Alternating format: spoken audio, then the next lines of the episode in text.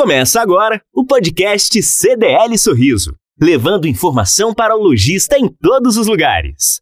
Olá, eu sou o Miro Ribeiro e o assunto de hoje do podcast da CDL Sorriso é o decreto do presidente Jair Bolsonaro que obriga os postos de combustíveis de todo o país a disponibilizarem um painel informando aos consumidores como se dá a composição do preço do diesel e da gasolina.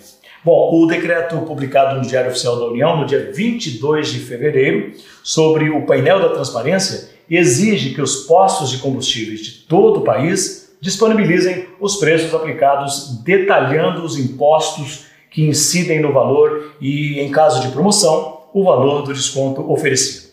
Bom, sobre esse assunto, nós vamos conversar com o assessor jurídico da CDL Sorriso, o advogado Jaderson Rossetti. Doutor Jaderson, é um prazer, uma alegria tê-lo conosco. Olá, Miro, olá a todos que estão nos assistindo.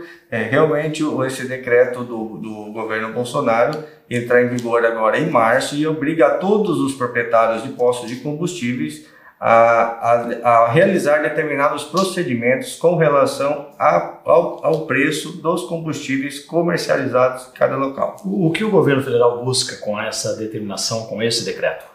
O governo federal busca ampliar a transparência dos encargos que incidem sobre os impostos, é, sobre os, todos os combustíveis por ele comercializados, de modo que vai ficar discriminado todo e qualquer base de cálculo para impostos estaduais e impostos federais. Bom, é um decreto que tem um certo viés político. O senhor não diria que os governadores vão se sentir um pouco pressionados, uma vez que o governo praticamente zerou né, os impostos que incidem sobre os combustíveis. E, de certa forma, esse decreto pode pressionar os governos dos, dos estados também a tomarem alguma atitude semelhante. Né?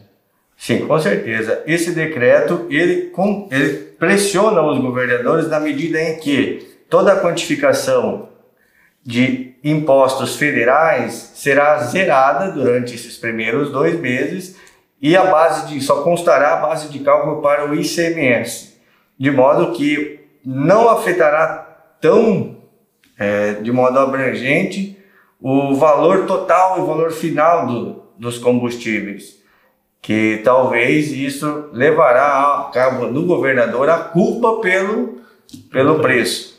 Pelo preço final, né? Isso.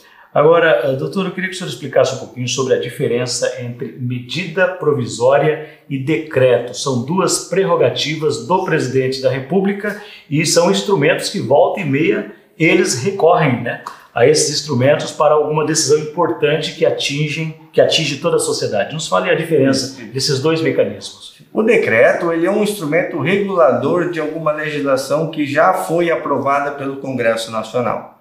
A medida provisória, por outro lado, é um texto com força de lei editada pelo presidente da República que tem o prazo de validade de até 120 dias e precisa ser referendada pelo Congresso Nacional. A diferença é que o decreto, sendo regulador, ele entra em vigor de acordo com a prioridade do governo e não tem data para expirar. A validade dele é por prazo indeterminado. Já a medida provisória, obrigatoriamente a partir da edição dela, ela tem que ser submetida à votação tanto da Câmara dos Deputados quanto do Senado Federal. E sendo aprovada, ela passa a ter status de lei.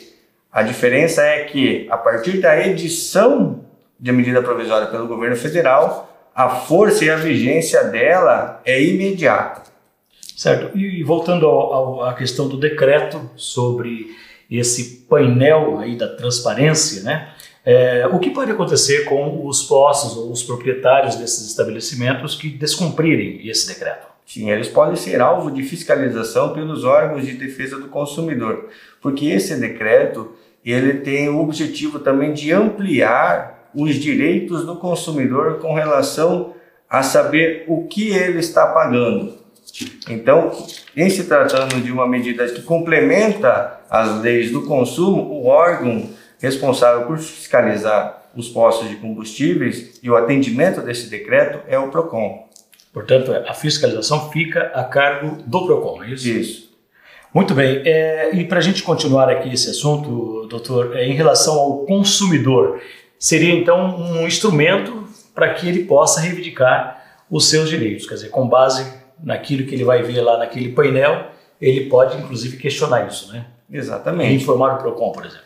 Exatamente. A partir da, da obrigatoriedade desse decreto, que ele tem uma vacácio legis de 30 dias, a partir da vigência imediata, todo o proprietário de postos de combustíveis ele deve manter afixado em local visível toda essa questão de, do preço praticado na região, a base de cálculo para os impostos estaduais, o valor do ICMS, o PIS/COFINS e a CID combustíveis. A partir disso, o consumidor vai tomar ciência do, do, valor do litro do combustível que ele está pagando em determinada rede de postos de combustíveis. Isso vai, com certeza, balancear um pouco o mercado e vai possibilitar uma transparência maior para o consumidor na hora da escolha do melhor revendedor de combustíveis. Bom, então a partir da publicação desse decreto, o governo deu um prazo aí de 30 dias para que os estabelecimentos possam se adequar. Exatamente, é 30 dias.